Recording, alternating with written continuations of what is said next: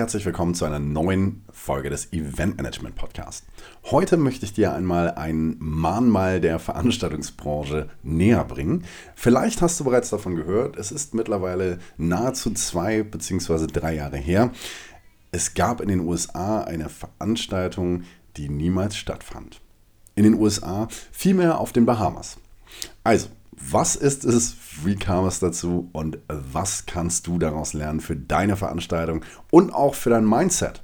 Also, vorweg, ein sehr gewisser Bill McFarland aus den USA, dort ansässiger Entrepreneur und auch sehr guter Verkäufer und nun im Gefängnis sitzend, hat sich überlegt, ein Festival zu gründen. Ein Festival, welches besser sein sollte als alle je dagewesenen und vor allem naja, hat er zweifelhaften Ruf darüber erlangt. Also, wie fing das Ganze an? Ähm, 2016, wir spulen etwas zurück. Damals waren Festivals wie zum Beispiel Coachella extremst begehrt. Also gerade auf Instagram, gerade bei bekannten Menschen war es ein Muss beim Coachella Festival zu sein. Man postete, dass man da war, zeigte sein wunderbares Luxus-Apartment und die Ticketpreise, naja, die reichten bis zu mehreren tausend Dollar und die Tickets waren im Regelfall nach Minuten, maximal Stunden ausverkauft, restlos. Was natürlich ein riesiger Erfolg ist und demnach natürlich auch extremst viele Investoren, Marken, Fans und was nicht alles anzieht. Im Endeffekt hat sich Bill McFarlane deshalb gedacht, cool, ähm, sowas mache ich auch. Nur ich mache es noch besser, noch größer, noch teurer und noch zielgruppenabhängiger. Und da er das alleine natürlich, naja, vielleicht auch geschafft hätte, aber nicht in diesem Ausmaß, hat er sich einen bekannten Multiplikator gesucht, der mit ihm gemeinsam das Gesicht dieser Organisation sein sollte. Und das wurde dann nach einigen Diskussionen Ja Rule. Ja Rule, US-Rapper Jeffrey Atkins, berühmt daher, dass er unter anderem in den Charts war und seit Jahrzehnten die Musikbranche prägt in den USA. Und die Idee war umso schneller zum Konzept umgewandelt worden. Die Idee war es, ein wunderbares Festival aufzuziehen, was drei Tage lang auf einer Insel in den Bahamas stattfinden soll. Die Zielgruppe junge Leute zwischen 19 und 35 Jahren, jeder, der so mit Instagram hantiert, jeder, der gerne zeigt, wie cool es denn sein kann. Die Idee war es, einen Traum zu verkaufen. Und genau das wurde mittels medialer Möglichkeiten extremst gut dargestellt. Also, wie sind sie vorgegangen? Als erstes wurde an einigen Pressemitteilungen veröffentlicht, dass da etwas passiert. Unter anderem wurde dann erst einmal ein Line-up und natürlich eine riesige PR-Kampagne gefahren. Denn es muss natürlich auch Geld reinkommen. Was passiert? Erst einmal vorweg zum Festival selbst. Die Eintrittspreise sollten zwischen 1200 Dollar und maximal 250.000 Dollar liegen. Das waren dann allerdings schon Ticketpakete. Man muss sich das so vorstellen, wenn man von Luxus spricht, es sollte Zelte geben mit Betten in der Basisvariante, also luxuriöse Zelte natürlich. Dann sollte es Villen am Strand geben, sowie Privatjacht und eigener privater Koch, der dich dann beim Festival bekocht, während du dort chillst und auf Instagram zeigst, wie toll du bist. Ähm, naja, nur mal so. Das Ganze wurde dann natürlich mit einem Line-Up gepaart, wie zum Beispiel Blink 182, Major Laser, Will I Am, Lil Yachty und verschiedenste Leute wie Migos und Skepta. Also ein Line-Up, was natürlich es in sich hat für jeden Hip-Hop und auch Pop und auch Musikfan. Und man muss natürlich dazu sagen, in der damaligen Zeit, 2017, waren das einfach die prägendsten Artists. Was haben die Jungs nun also gemacht, nachdem ihr Konzept stand? Sie überlegt haben, wo sie das Ganze machen es wurde eine Insel gefunden namens Norman's Cay und diese Insel hatte an sich schon so viel Historie, dass es schon allein schon deswegen eine PR-Schlagzeile ist. Also, man muss dazu sagen, Norman's Cay war eine Insel, die wohl in der Vergangenheit mal dem sagenumwobenen Pablo Escobar gehört hat. Dieser wiederum machte zu der damaligen Zeit auch einige Schlagzeilen im Internet zumindest, da eine neue Dokumentation bzw. auch eine neue Serie rauskam. Was natürlich dazu führte, dass Menschen sich dachten, wow, ich kann drei Tage lang so wie Pablo Escobar sein und dabei auch noch meinen Lieblingskünstlern zuhören bei einem wahnsinnigen Festival. Das war der Wahnsinn. Aber nichtsdestotrotz, also die PR-Kampagne wurde gestartet und man muss sagen, er hat alle, also das Organisationsteam hat wirklich alle Register geschlagen. Denn bei einer öffentlichen Bekennung, dass dieses Festival stattfinden soll, haben sämtliche Profis erstmal gelacht und gesagt, das kann so oder so nichts werden. Ihr habt keine Ahnung von Festivals. Wir sind die Branche, ihr seid einfach nur Idioten. Aber die Idioten in Anführungsstrichen haben mit einer ausgefeilten Werbe- und PR-Strategie es geschafft, dieses Festival binnen 48 Stunden komplett auszuverkaufen, beziehungsweise sogar überzuverkaufen. Wie war der Anfang? Es war relativ einfach und dennoch effizient.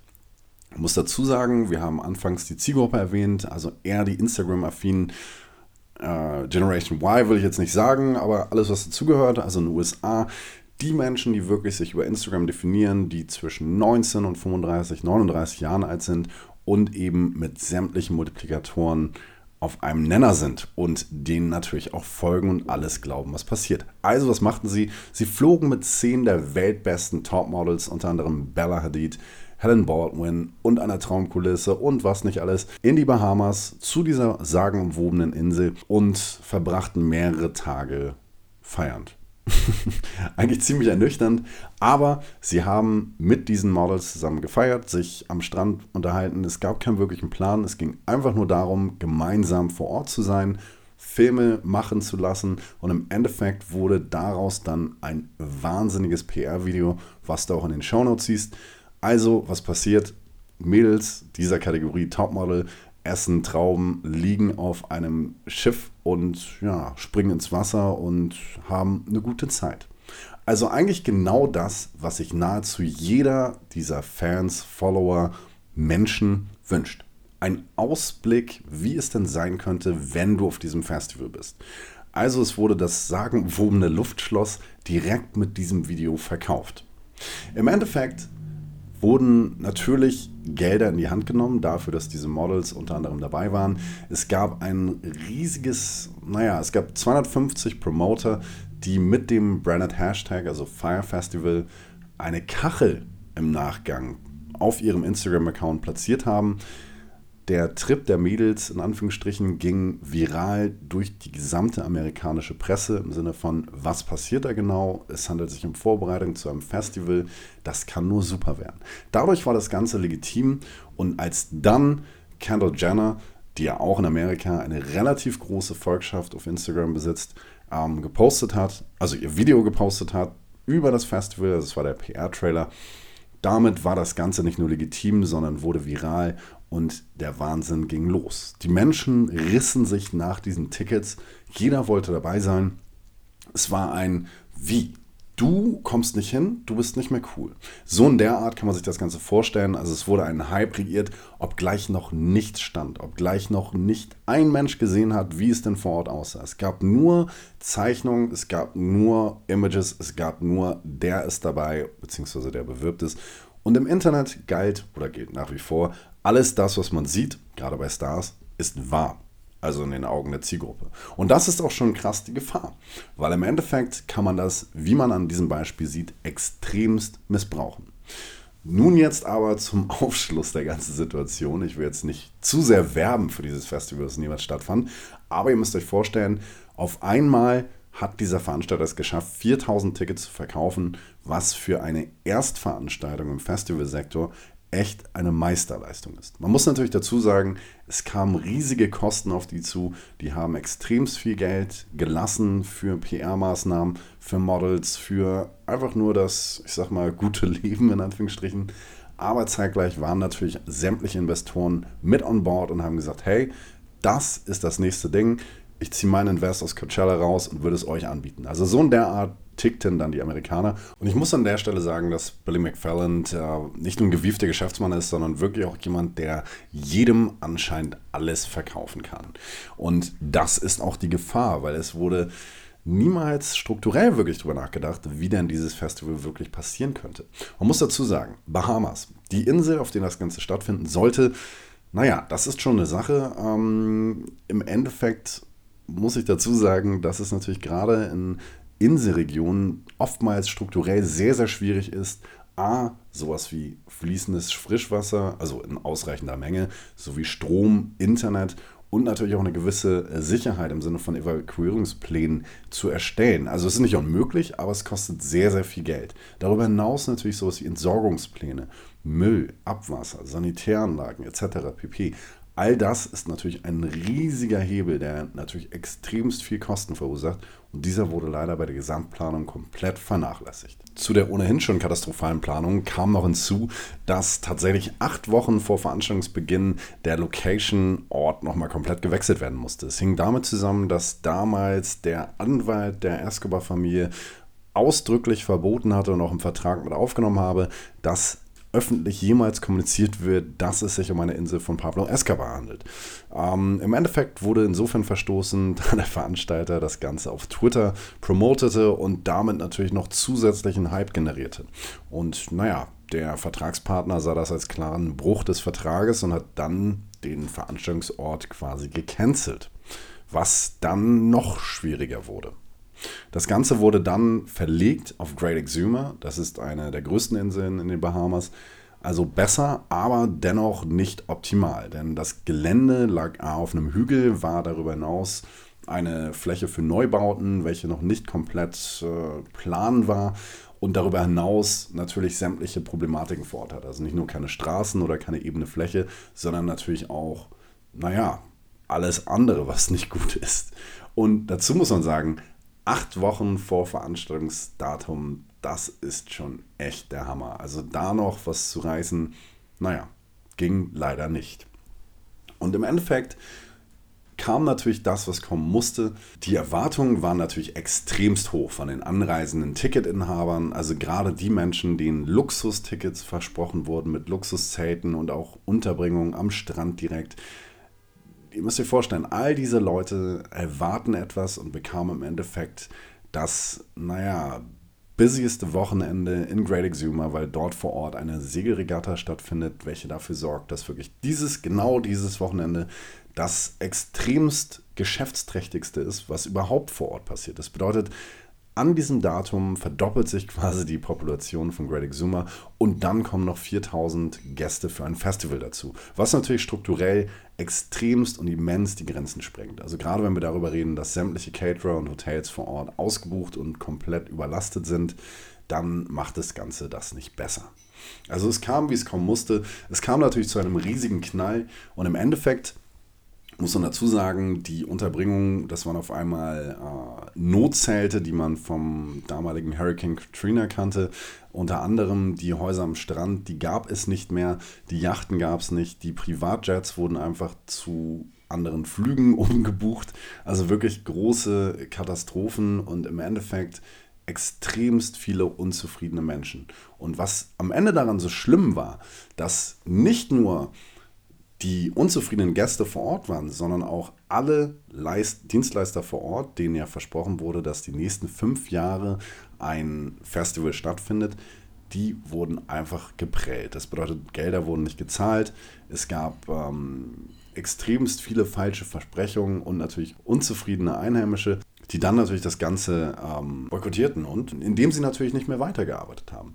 Darüber hinaus muss man natürlich sagen, so Sachen wie die Unterbringung. Also es wurde, es gibt eine sehr gute Dokumentation über das ganze Thema.